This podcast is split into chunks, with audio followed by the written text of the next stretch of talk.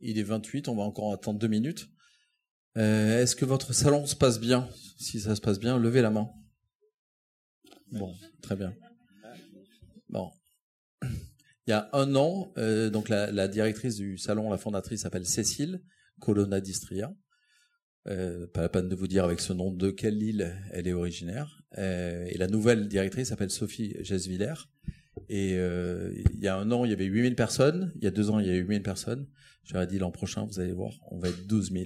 Et ce matin, il y a la barre des 12 000 inscrits qui a été dépassée. Donc ça prouve que les sujets de développement durable prennent de plus en plus d'importance dans vos vies et surtout dans votre euh, entreprise. Et on, on va faire de la philo aujourd'hui, mais évidemment qu'on va parler des entreprises et des marques. On a voulu faire une conf un peu différente, un peu comme chaque année. Il y a dix ans, on présentait les dix règles d'or de la communication responsable ou comment éviter d'être greenwasher. Euh, chaque année, on essaie de proposer un sujet qui est dans l'air du temps. Alors, il y a six mois, quand on a décidé euh, de ce sujet-là, on pensait pas que ça serait autant dans l'air du temps.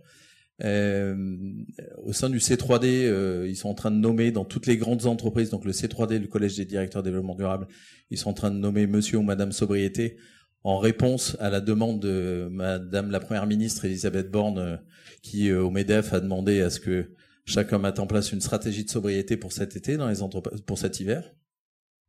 Mais euh, voilà, la sobriété est vraiment un sujet d'actualité. Et là, on va vous proposer un regard très très différent parce qu'on a chance au sein de l'agence d'avoir quelqu'un qui a travaillé, qui a été diplômé en, philosophie, qui a fait de la recherche à la Sorbonne, des choses comme ça. Donc, euh, on va essayer d'avoir un regard un peu différent. C'est pas une conférence euh, où on va vous présenter notre solution euh, de gamification pour embarquer les salariés, même s'il y en a plein et il y a Civitime, nos copains qui, avec qui on travaille souvent. Voilà, l'idée c'est de vous proposer un temps de réflexion, un moment de pause, parce que nous on l'a expérimenté, on a fait notre séminaire le 29 et le 30 juin euh, on est installé sur une péniche, donc déjà c'est assez dépaysant, mais on a pris 3-4 heures avec une, une philosophe, en tout cas avec une diplômée de philosophie, pour euh, euh, penser à notre métier de communicant sur les prochaines années et quel est le rôle du communicant dans un monde VUCA, dans un monde qui change énormément, qui est complètement incertain et, et qui, auquel il faut s'adapter. Et donc on s'est dit que on pouvait mettre de la philo un peu à Durable. et donc c'est ce qu'on va essayer de vous proposer aujourd'hui. Euh, il y a à peu près tout le monde. J'ai réussi à combler les 2-3 minutes qui nous permettent d'arriver à 11h31. Et donc, euh, on va pouvoir commencer. Et euh, donc aujourd'hui, le sujet qu'on vous propose, c'est la sobriété peut-elle être désirable? Ça fait très longtemps qu'on se pose la question de comment on peut rendre le développement durable désirable. Là, on va parler spécifiquement de sobriété et donc avec un regard différent. Euh, on va vous permettre de vous poser des questions, on va se poser des questions, on va cheminer ensemble pendant 45 minutes. On va évidemment parler de marques euh, engagées qui ont fait des campagnes qu'on trouve euh, qui expriment une certaine façon, d'une certaine façon, la sobriété. Mais c'est la conférence qu'on vous propose aujourd'hui et demain on a une autre conf sur la radicalité dont on vous parlera peut-être à la fin. Pour euh, commencer, chacun va se présenter. Donc moi, je m'appelle Thomas Parouti. Je commence en premier parce que j'ai encore le micro. Euh, je suis le fondateur de l'agence Mieux. Mieux est une agence conseil en communication qui accompagne les marques et les entreprises sur les enjeux RSE depuis 13 ans. Je l'ai monté en 2009. Voilà, on a la chance euh, d'avoir plein de super clients engagés, soit très décarbonés, soit très carbonés, mais qui veulent se décarboner pour ne parler que du carbone. on est une trentaine au sein de l'agence et on est sur un stand pas très loin de l'arrivée des escalators, et je suis accompagné aujourd'hui de de Marie Bautier, donc je suis directrice de création euh, à l'agence Mieux. Et Simon Marek, je suis diplômé en philosophie et directeur de clientèle à l'agence Mieux. Et donc, un peu comme le personnage euh, tragique euh, de Phèdre, donc dans ce tableau du peintre Alexandre Cabanel, notre société aujourd'hui est, confrontée en apparence à, des, problèmes qui semblent insurmontables, à des dilemmes écologiques, économiques, politiques. Et ces dilemmes appellent à de nouvelles façons d'éclairer les sujets. C'est pourquoi aujourd'hui, comme euh, Thomas l'a expliqué, on vous propose euh, une forme de philosophie un peu particulière. C'est pas celle que vous avez découverte au lycée, je pense. C'est une philosophie qui se veut pratique, donc qui se met au service de la société et qui n'a pas peur de pousser la, porte des entreprises, puisque nous parlerons ensuite des, entreprises. Donc notre démarche aujourd'hui, elle sera évidemment non exhaustive, mais elle va nous amener à, poser des questions, énormément de questions, et sûrement on amènera autant de questions que de réponses. Et enfin, on va confronter deux savoirs, Donc un savoir qui est théorique, philosophique, plutôt de nature académique, et un savoir professionnel. Donc on l'a vu dans, les médias actuellement, la sobriété est dans l'air du temps, Thomas en parlait plus tôt. Elle est, inévitable pour, euh, pour Emmanuel Macron, elle est heureuse pour Pierre Rabhi. La sobriété, c'est le mot d'ordre. Euh, la notion, ceci dit, ne, date pas d'hier, puisque le pape, euh, en 2015, appelait lui-même les nations à la sobriété dans son encyclique Laudato Si sur la sauvegarde de la maison commune. Donc malgré tout, si le mot sobriété est à la mode depuis peu, il fait encore très peur, notamment euh, auprès des entreprises qui vont être très très prudentes. Elles parlent de sobriété sans en parler. Donc c'est une réflexion qui a donc soulevé cette question. La sobriété peut-elle ou non être désirable? Il y a une véritable tension qui s'établit entre la sobriété et le désir, qui semble au prime abord antinomique. Et individu comme entreprise, on doit faire face à nos contradictions. Donc malgré les appels à la sobriété qui vont se multiplier un peu partout, on est, sommé d'embrasser la sobriété, de la désirer. Elle est omniprésente dans les discours médiatiques et politiques, mais cette notion de sobriété reste floue. Elle est quasiment inaccessible, on ne sait pas comment la définir, on ne sait pas encore comment la mesurer. Alors pour savoir si la sobriété peut être désirable ou non, il faut comprendre ce qu'elle recouvre, donc à savoir quelle est son histoire, à quoi renvoie la notion de sobriété et comment les entreprises qui essaient de la faire désirer s'y prennent. Et donc on va revenir dans, un premier temps évidemment sur les, origines de cette notion, sur sa définition, sur son étymologie. Donc euh, la sobriété, ça vient du latin sobrietas, euh, qui renvoie à la tempérance dans l'usage de vin. Donc euh, au départ, on utilise cette notion pour caractériser un certain rapport à la boisson. Donc au départ, quand on parle de sobriété, on parle avant tout d'alcool. Euh, dans le dictionnaire Larousse ensuite, euh, on va voir que la définition s'étend un peu. Donc c'est la qualité de quelqu'un qui se comporte avec retenue, ou c'est euh, ce qui ne contient pas d'ornement superflu. Donc ce qu'on doit comprendre ici déjà, c'est que cette notion, elle est double à deux titres. C'est-à-dire qu'elle est à la fois individuelle et collective d'abord. Elle qualifie le comportement d'un seul individu, de tout un chacun, ou elle qualifie le comportement d'un groupe, voire de la société dans son ensemble. Donc euh, à ce titre, elle est individuelle et collective, et elle est aussi morale et matérielle, c'est-à-dire qu'elle euh, elle explique euh, comment on doit se comporter, mais elle explique aussi en quelque sorte ce qu'on peut ou ce qu'on doit posséder ou non. Donc, donc pour donc dès l'Antiquité grecque, on se met à parler de sobriété. Aristote le fait, il le fait à travers la notion de tempérance. Donc euh, la tempérance, elle doit permettre à, l'humain de, maîtriser ses passions et d'accéder au, bonheur et à la sagesse. Donc euh, et déjà quand Aristote le fait, il en parle avec une, extension, il y a déjà une extension très matérielle à, la notion de sobriété, puisqu'à travers la, crématistique, comme il l'appelle, donc euh, c'est euh, c'est une pratique que le philosophe dénonce qui consiste à accumuler de la richesse pour elle-même en fait. C'est-à-dire faire de, la richesse euh, une fin et non plus un moyen, en accumuler sans but particulier. Donc déjà on voit que cette tempérance, elle a une extension matérielle, elle a une extension sociétale. Et enfin, d'une manière plus générale, quand les Grecs euh, posent le problème, il s'interroge finalement sur euh, la façon dont on peut s'auto-limiter. Il pose la question qui est liée d'ailleurs à la nature humaine. Est-ce qu'on est seulement capable de sobriété? Est-ce que on ne doit pas finalement renoncer aux besoins plutôt que de prendre le risque de, la sobriété? Et donc la sobriété court euh, à travers les époques et on lui a aujourd'hui découpé trois temps. Donc le premier temps est celui de l'Antiquité grecque, on vient d'en parler avec Aristote. Le second temps, c'est évidemment la révolution industrielle, donc euh, incarnée à merveille par ce tableau de Claude Monet, qui montre un, univers qui se mécanise, qui se remplit de fumée et de machines.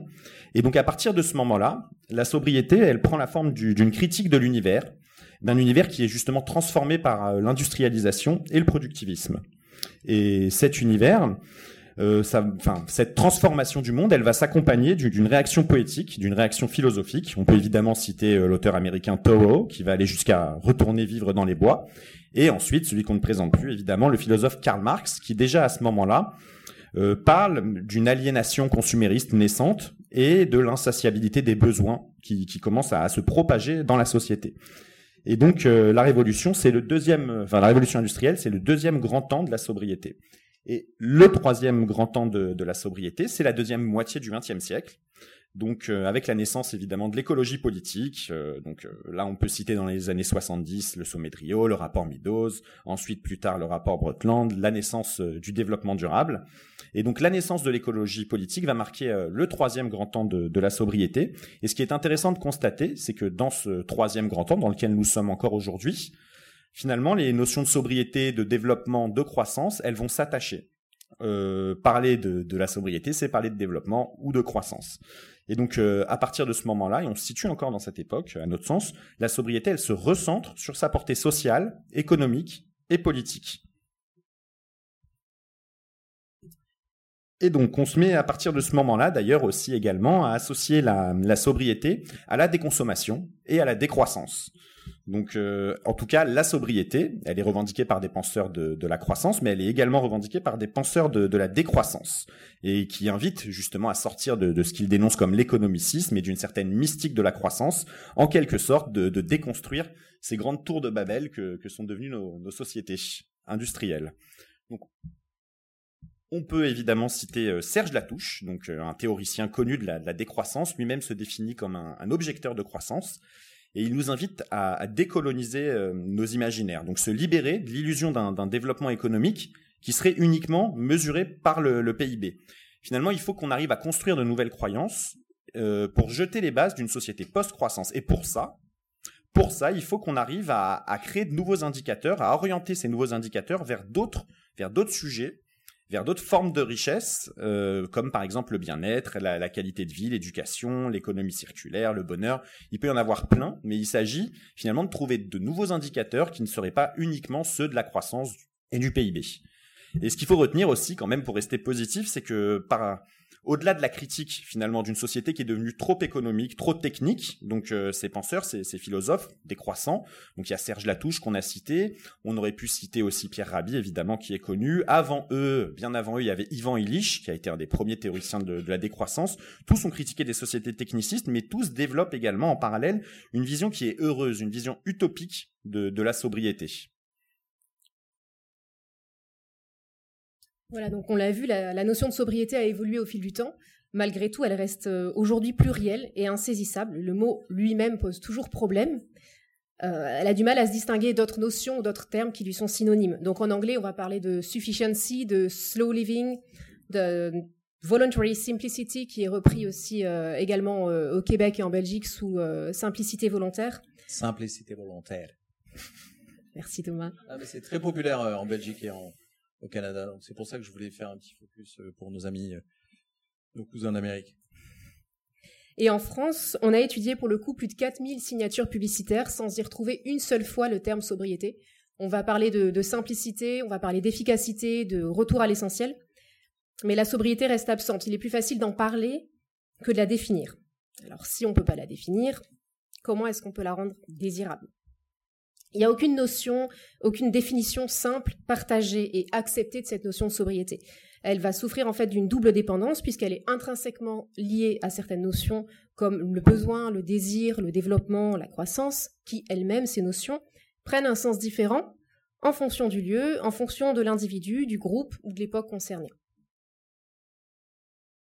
Ah, donc le, risque, c'est d'en faire un mot valise, d'un mot euh, qu'on utilise à la mode euh, par euh, quand on est premier ministre, quand on est politique, quand on est dans une entreprise. Et en fait, l'objectif, évidemment, dans les entreprises, c'est la mesure. C'est-à-dire que quand on fait son bilan carbone et quand on publie son site internet, on explique sa démarche pour décarboner son activité.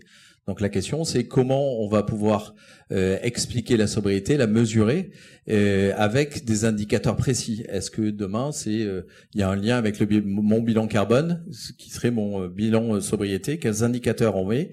Quels outils de comptabilisation qui vont me permettre de mesurer, évidemment, pour progresser et pour faire évoluer mes indicateurs? Donc, le, aujourd'hui, la société productiviste et toute l'hyperconsommation qui est sortie des 30-40 dernières années avec ces, imaginaires culturels envoyés un peu par la société américaine sur, voilà, je suis un couple avec deux enfants, j'ai un pavillon, j'ai deux voitures, génial, il y a une machine à laver qui arrive, etc. Comment on sort de cette hyperconsommation et comment on se repose des questions aujourd'hui dans un un monde dont on a identifié les limites planétaires, et il y a un enjeu évidemment d'acceptabilité, c'est-à-dire que euh, et d'ailleurs, j'ai entendu parler d'un sondage récemment là, comme quoi 80% des Français se posaient pas tellement de questions de sobriété, parce qu'en fait, ils sont déjà à 5 euros près à la fin du mois. Donc, euh, est-ce que c'est pas un concept de riche? Quand Macron parle de la fin de l'abondance, évidemment, il y a euh, les gens de l'extrême gauche qui ont tout, tout de suite réagi en disant que l'abondance, euh, elle n'existait pas. Donc le problème, c'est de si on parle de, sobriété, est-ce qu'on va pas en faire un, nouveau vecteur d'inégalité? Hein, on, se rappelle de la fracture sociale. Euh, il y a la fracture du numérique, la fracture écologique qui existe avec des gens qui ont la possibilité de consommer des produits euh, euh bio faits en France, etc., et d'autres qui produisent, qui sont obligés d'acheter des produits bas de gamme. Donc, le, comment on évite que la sobriété devienne un nouveau vecteur d'inégalité? Exactement. Et il y a donc un enjeu d'acceptabilité aujourd'hui de, la sobriété. Il s'agit de, la faire accepter pour pas qu'elle ne passe justement pour un vecteur d'inégalité. Et on pense, face à cet enjeu euh, d'acceptabilité, que les entreprises ont un rôle à jouer. C'est pourquoi on essaye aujourd'hui de, définir ensemble, de regarder ensemble ce qu'on pourrait appeler des sobriétés d'entreprise. Et aujourd'hui, une entreprise sobre, au départ, euh, ça paraît antinomique. On pense qu'une entreprise elle a pour but avant tout de pousser à consommer. Elle a pour but de pousser à acheter ses produits. Mais on a vu ces dernières années, évidemment, face au contexte, euh, donc il y a, une, face au changement climatique, face surtout aussi aux critiques des, consommateurs et au changement de leur comportement, on voit que certaines entreprises, elles essayent, elles vont d'ailleurs au-delà de, la simple vente et de, la simple consommation. Donc ces entreprises aujourd'hui, elles se positionnent et elles essayent de, prendre la parole. Finalement, elles se hissent au rang d'acteurs politiques, institutionnels et médiatiques. Ça renvoie aussi au bouquin de, de Murger sur l'entreprise du 21e siècle sera, sera politique ou ne sera pas. Voilà, dans quelle mesure aujourd'hui les entreprises qui ont encore de la confiance de la part des consommateurs ne doivent pas devenir des acteurs de la politique et donc de la politique au sens noble du terme, de la vie de la cité, et donc, du coup, on voit bien qu'il y a certaines entreprises, certaines organisations qui ont essayé de remettre en question euh, euh, les modèles classiques, euh, l'actionnariat classique, le modèle de, de, rémunération des actionnaires, le modèle de, de, de croissance à, euh, hyper euh, forte. Et notamment, on voit bien que les acteurs de l'ESS sont à la pointe là-dessus. certains parmi vous sont certainement allés aux universités d'été de l'ESS il y a dix jours qui était consacré exclusivement à la sobriété.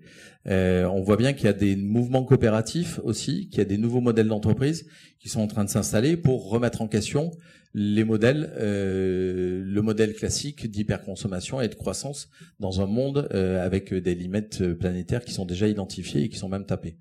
Donc un des exemples qu'on voulait partager, c'est euh, évidemment comment on lutte contre l'anti-gaspillage avec Phoenix, qui est une entreprise qui euh, nous dit il n'y a pas de date limite pour vous mettre à l'anti-gaspi. Donc il y a les to, go, il y a d'autres. Et, ce qui est intéressant aussi chez Phoenix, il y a la, le spin-off, enfin l'entreprise qu'ils ont créée qui s'appelle Nous Anti-Gaspi et qui permet, enfin qu'il y ait une chaîne de supermarchés qui se développe très très fortement où il y a un certain nombre de produits qui étaient prévus d'être gaspillés et qui vont récupérer pour pouvoir les mettre en rayon donc que ce soit des produits qui sont conditionnés spécifiquement pour cette euh, chaîne ou euh, qui sont des produits qui récupèrent d'autres réseaux. Et donc depuis l'arrivée de ces avant-gardistes que Thomas vient d'évoquer, il y a beaucoup d'autres entreprises euh, moins avant-gardistes qui sont qui sont arrivées, qui ont commencé à développer et à mettre en place des pratiques liées au développement durable, liées à la sobriété, et qui ont développé aussi des, communications en lien avec le développement durable parallèlement. Et donc finalement, ces dernières années, les messages environnementaux se sont multipliés. Donc euh, ils sont partout et tout le temps. Et ça permet euh, au chercheur Thierry Libert de diagnostiquer ce qu'il appelle une écolassitude généralisée. C'est-à-dire que cette multiplication des, des, messages environnementaux ces dernières années, à travers la pub, à travers Internet, elle a engendré un épuisement et une perte d'intérêt euh, du public. Euh, chacun de nous aujourd'hui, quand on est confronté euh, à certaines communications, on n'a plus forcément envie d'aller chercher, d'aller vérifier si, euh, ça renvoie une réalité, à des pratiques effectives derrière. Et on est un peu dans le flou en fait. Il y a un grand flou communicationnel autour des, des sujets en lien avec le développement durable, avec la, la sobriété. Et on ne sait plus dire si oui ou non c'est du greenwashing.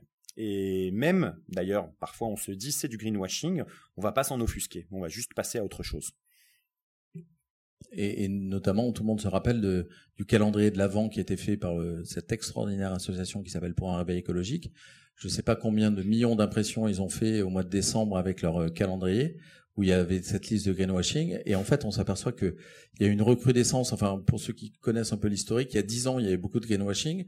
C'est devenu un peu sérieux. Des gens sont formés, donc le greenwashing a baissé. Mais sauf que là, d'un seul coup, il y a toutes les entreprises qui veulent reparler d'environnement.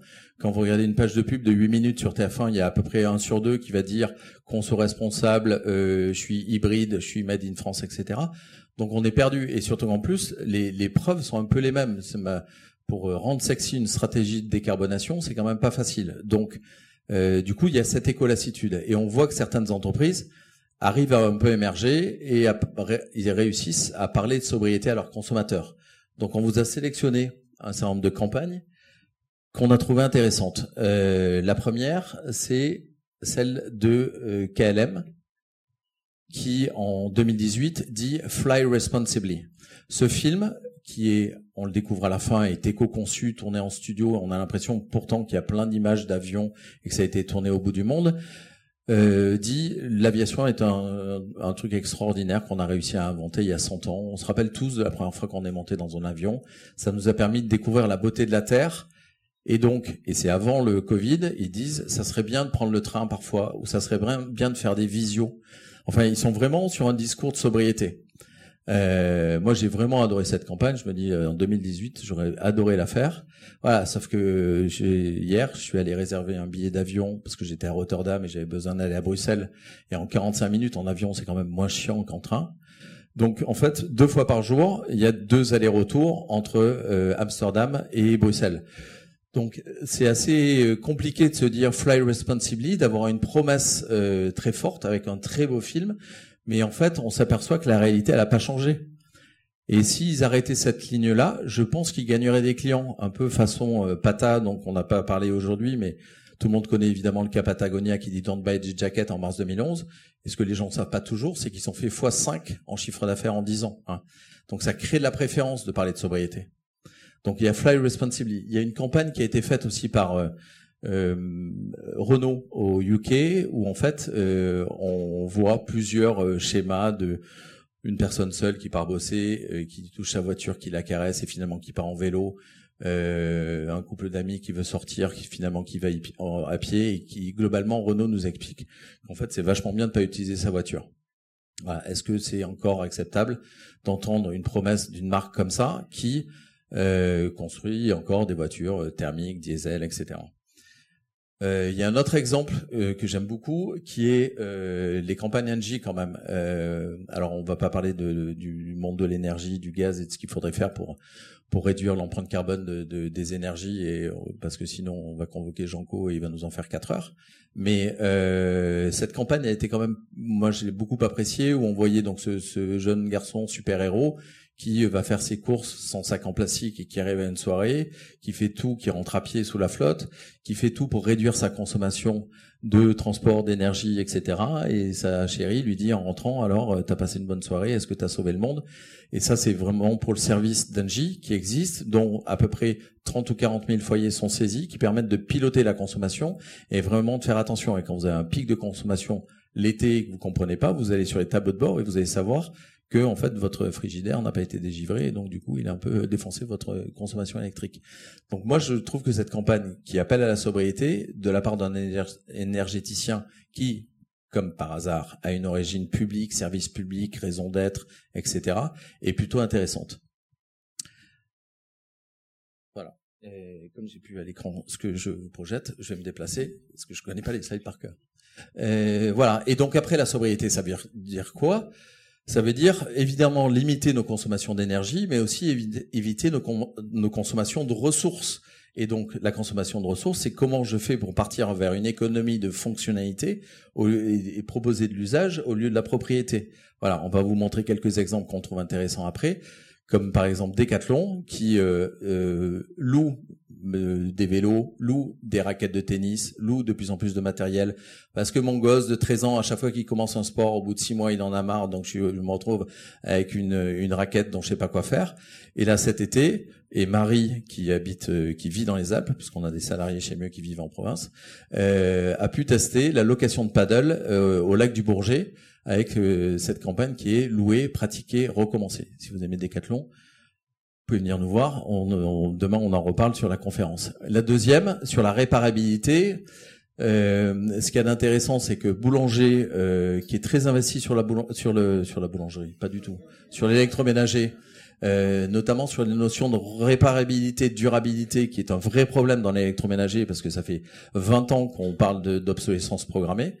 Je vous invite à, à, regarder un vieux documentaire, si vous aimez les sujets d'obsolescence, qui s'appelle euh, rien à jeter ou tout à jeter, qui a 10 ans. Je le retrouverai d'ici là sur le site où vous m'envoyez un mail. Euh, donc Boulanger propose, propose avec Infinity, qui est un petit peu excessif quand même, le mot, euh, un service de réparation à partir de 9,99 par mois. Euh, mais en tout cas, ils sont vraiment engagés sur la réparabilité de tous leurs euh, produits qu'ils vendent. Euh, de la même façon, ils font aussi de la location et tout ça, c'est un peu la même famille, des familles du Nord qui sont assez engagées. Autre exemple, euh, décidément on reste dans le Nord, hein, hommage aux, aux ch'tis qui sont dans la salle. Euh, la Reboucle, qui est une initiative de la Redoute. Chez la Redoute, euh, et notamment cette nouvelle version de la Redoute qui a émergé il y a quelques années, il y a vraiment une volonté de s'engager complètement. Euh, L'autre fois, j'ai rencontré la directrice RSE, je lui dis, il y a combien de personnes dans ton équipe? Et elle me dit, bah, 1850. Toute l'entreprise est concentrée là-dessus.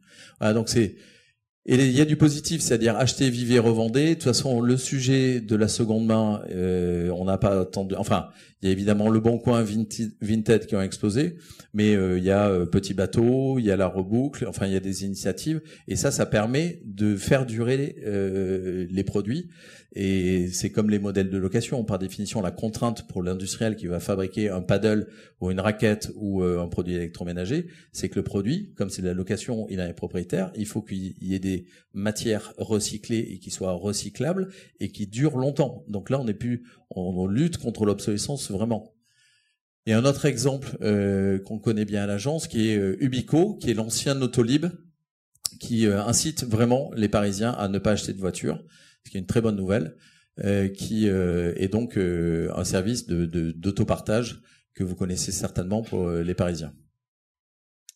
Et après, quand on regarde les grands, on s'aperçoit, et, j'espère que vous suivez Bertrand Siderski sur LinkedIn, qui est le monsieur téléachat de la RSE de, de chez Carrefour. L'acte 12, retirer de nos rayons les fruits et légumes bio qui ne sont pas de saison, qui, là aussi, ils arrêtent de vendre des produits et on s'aperçoit en fait quand on se positionne, et il y a aussi des industriels qui font du B2B, qui décident d'arrêter leurs produits, leurs portefeuilles produits qui ne sont pas RSE compliant, euh, enfin qui sont euh, pas inclusifs, qui sont qui participent pas à la préservation de l'environnement et qui sont anormalement dans un rayon ou dans un portefeuille produit, sont des gens qui euh, sont dynamiques, qui se développent, qui vendent plus de services, qui ont entamé une réflexion qui leur permet d'innover, d'apporter des nouvelles solutions. Voilà, donc euh, Thomas vous a parlé de ces, entreprises qui ont fait évoluer leur business model pour s'adapter aux enjeux. Euh, maintenant, on va vous parler des sustainable natives, qui sont des entreprises qui se sont construites autour des enjeux climatiques et sociétaux actuels. Donc, c'est des entreprises qui ont montré que profitabilité et durabilité n'étaient pas forcément des, concepts antagonistes, bien au contraire, et qui l'ont fait en changeant les règles du jeu. Donc, ils ont pris le parti ou le risque de créer de nouveaux imaginaires collectifs. Donc on va commencer avec euh, parmi les pionniers les business models qui sont basés sur l'économie sociale et solidaire, avec l'exemple euh, de la Maïf, une entreprise qui était avant-gardiste en 1934 dès sa création, qui a su défendre des idées nouvelles. Son ADN, donc euh, on retrouve la solidarité, le progrès social. Elle n'a pas attendu un effet de mode, elle s'est pas adaptée à travers les époques. En fait, elle, elle a été moteur, elle a été une inspiration pour les autres, a constitué à leur tour leur propre mutuelle d'assurance. Donc en 2000, euh, les valeurs de l'entreprise ont traversé les époques. La Maïf devient assureur militant. En 2020, c'était parmi une des premières entreprises à mission. Et euh, au-delà de ça, la Maïf va supporter un business model en fait cohérent autour de la sobriété, puisqu'on le retrouve jusque dans son identité. Elle n'a pas changé d'identité. On connaît ses fonds blancs, son petit bonhomme bâton qu'on retrouve partout, qui est très sobre également. Donc on voit vraiment une, démarche holistique parce que parler de la sobriété c'est bien, mais surtout il faut, il faut que la démarche soit, soit holistique, concrète. Donc au-delà de ça, on a aussi des entreprises. Euh, Thomas citait tout à l'heure Carrefour, mais Biocop également, qui va inciter soit à consommer moins, soit à retirer certains produits de la vente. Donc ici, ils ont décidé de retirer leurs leur bouteilles en plastique, donc une décision militante radicale qui leur a fait euh, en fait répondre aux besoins des consommateurs qui attendent des entreprises des actions concrètes. Il y a également... Et pour dire, pour dire un point sur euh, Biocop, ce qu'il faut savoir, enfin, euh, ce qu'il faut bien comprendre, c'est que le premier point, c'est quand même la cohérence. Hein. C'est-à-dire que je ne vais pas arrêter de vendre un produit si euh, je, comme des bouteilles d'eau, si je continue à vendre des produits dégueulasses dans mon offre. Donc, et ce qui est intéressant, c'est qu'ils ont perdu à ce moment-là 3% de clients et qu'ils ont gagné 15% de clients. Donc, un distributeur dont le métier est de poser sur du carrelage dans 200, 5000 mètres carrés des produits pour les mettre à disposition des, des consommateurs, c'est sa seule fonction, c'est son seul savoir.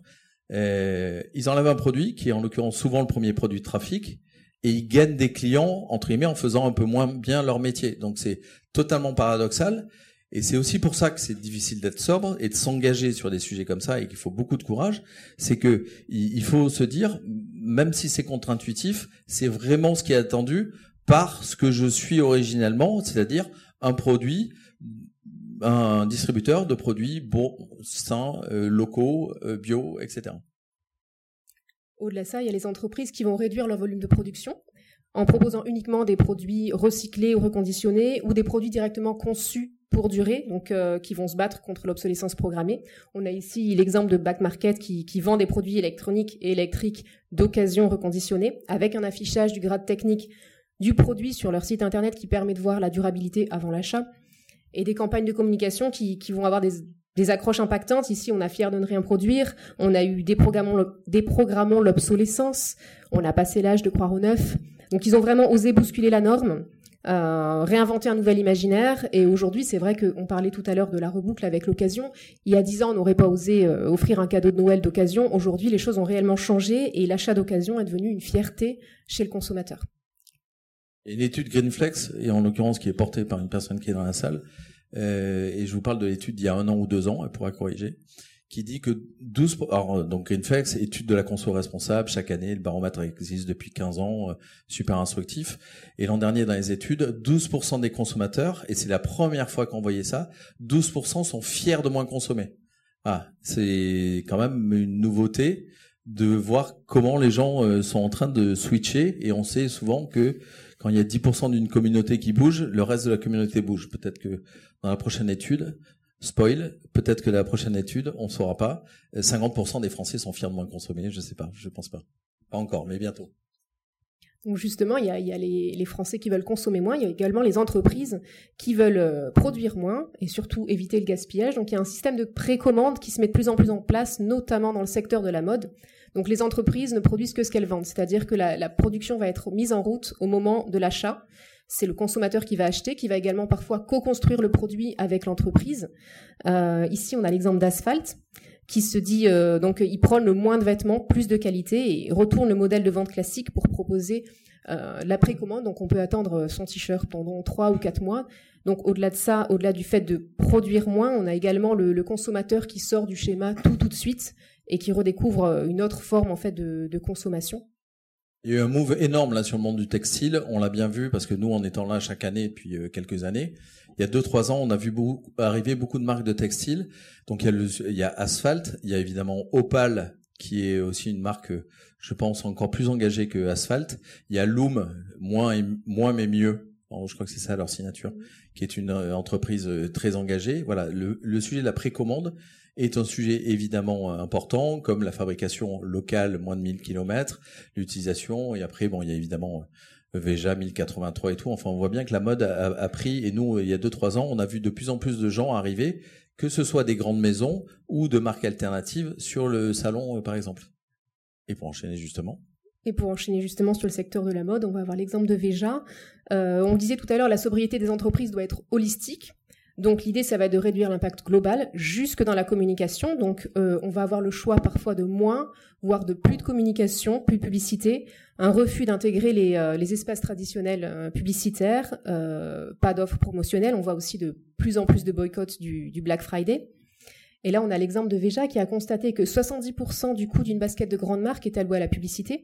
Et ils ont fait le choix de réduire ces coûts pour se concentrer sur un produit, sur le développement d'un produit éthique et au-delà de ça, sur leur site, ils font part d'une transparence quasiment radicale, en fait, où, ils n'hésitent pas à partager leur remise en question, euh, à livrer leur fragilité, à s'interroger sur les limites du projet, à savoir est-ce qu'effectivement en 2022 on a besoin de, faire des baskets?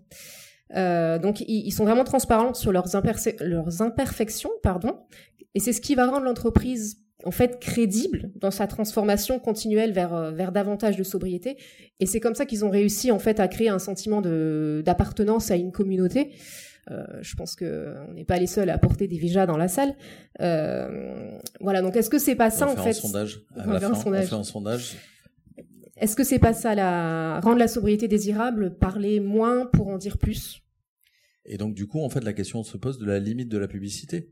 Est-ce qu'il ne faut pas arrêter euh, l'activité de l'agence mieux mm. et l'activité de toutes les non mais c'est je plaisante pas c'est-à-dire à quoi sert la publicité? Est-ce que Veja euh, enfin en l'occurrence pour bien connaître Sébastien qui est l'un des deux fondateurs depuis le début, il dit euh, je fais pas de publicité. Bon, il intervient beaucoup dans des conférences, ils font des relations presse, ils ont un site internet et ils font les nouveaux magasins. Le magasin de Berlin, elle est juste euh, canonissime. Euh, mais voilà, ils disent, et euh, pour avoir lu euh, la biographie du fondateur de Nike ou des trucs comme ça, on voit bien que la part de la publicité dans le monde de la basket, il est terrible. Quand une paire de Stan Smith, qui a été, enfin, il y a un franc, un parisien, un, parisien sur deux qui a une paire de, qui a une ou plusieurs paires de Stan Smith, ça coûte 86 euros. Vous doutez bien que fabriquer une basket en cuir, la livrer dans un magasin à Paris, ça doit coûter, je sais pas, entre 5 et 10 euros. Euh, donc forcément, il y a beaucoup de publicité là-dedans. Donc en fait, on achète notre propre conviction de ces besoins. C'est un besoin nécessaire que d'avoir une paire de Sam Smith. Donc voilà, est-ce qu'il ne faut pas arrêter la publicité? Merci Marie, euh, merci Thomas.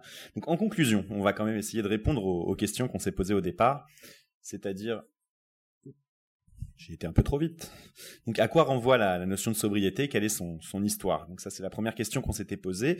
On a vu finalement qu'on n'arrivait pas à atteindre une définition commune et partagée de la, sobriété. Et donc, c'est une absence de définition qui, au départ, nous est apparue comme une faiblesse, mais qui finalement peut constituer une force, puisque ça permet aujourd'hui de, fédérer euh, énormément d'acteurs et, d'adeptes en quelque sorte de, la sobriété et par-delà euh, les, désaccords politiques et idéologiques. Donc euh, on l'a vu, hein, on a des entre croissance verte, des consommations, on a parlé d'Aristote, on a parlé de Décathlon, on aurait pu parler d'Elisabeth Borne. donc la sobriété, finalement, elle renvoie à un continuum d'approches, d'actions et de pratiques qui sont très hétérogènes. Et ça peut être aussi une bonne chose. Euh, mais néanmoins, on pense, on recommande, elle doit se douter aujourd'hui d'outils objectifs pour la mesurer. On l'a vu tout à l'heure, on en a parlé. Donc elle doit se, doter d'une mesure commune de l'utilisation de, la consommation et des ressources. On pourrait penser par exemple en limite objective à celle de la planète, puisqu'on vit après tout dans, un monde fini. Et à la deuxième question qu'on avait posée, c'est comment les, les, entreprises font pour rendre la, la sobriété désirable?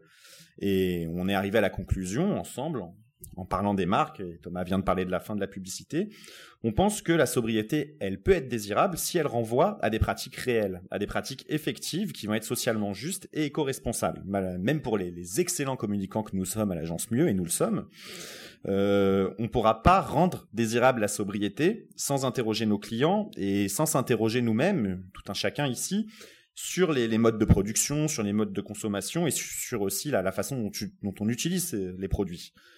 Donc, euh, si on ne le fait pas, si, si on ne s'interroge pas en profondeur sur toutes ces choses, on risque de, de, condamner la sobriété. Au pire, euh, elle va devenir un symbole d'inégalité, un vecteur d'inégalité, hein, et on voit que cette critique, elle commence à, à émerger aujourd'hui. Et au mieux, elle sera un effet de mode ou une notion très cosmétique. Donc euh, aujourd'hui, les consommateurs, euh, les communicants que nous sommes et les entreprises que vous êtes aussi, euh, on est tous en première ligne ici aujourd'hui. on est exposé en fait parce que aujourd'hui le greenwashing ne fait plus illusion. Donc finalement, on peut arriver à cette conclusion que la sobriété se fera avec les entreprises ou elle ne se fera pas. Et là, je vais y arriver. Merci.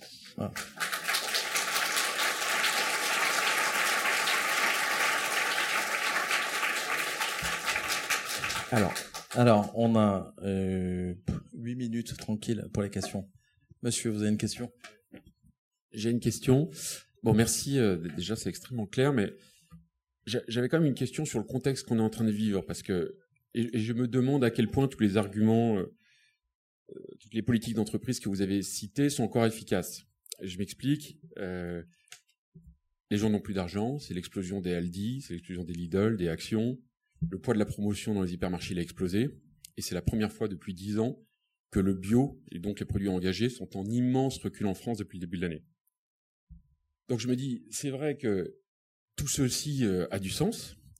Et, la vraie question pour 90% des Français, c'est comment ils vont faire en fait. Et est-ce que tout ce qu'on vient de se dire là, c'est pas bien justement dans un univers euh, d'hypercroissance, de choix, etc. Mais c'est plus difficile quand en fait on n'a pas d'autre choix. C'est la, la folie du dropshipping avec les produits asiatiques. Jamais les consommateurs n'ont autant consommé de la merde cette année que depuis les 20 dernières années. Donc c'est un peu, je suis désolé, c'est un peu tout ça pour ça. Donc il y a forcément, euh, il y a forcément des, une manière de s'en sortir. Peut-être que c'est les, c'est les, les engagements d'Aldi, de Lidl et tout que Mm. vous connaissez mieux que moi, parce que pour le coup je les, je les connais pas. Mais, euh, mais la question c'est comment on fait, quoi. En fait concrètement, justement, pour que la sobriété soit un, soit un sujet concret. Alors, dans les exemples qu'on a présentés, il y a quand même beaucoup d'exemples où le, bénéfice écologique est associé au bénéfice, économique.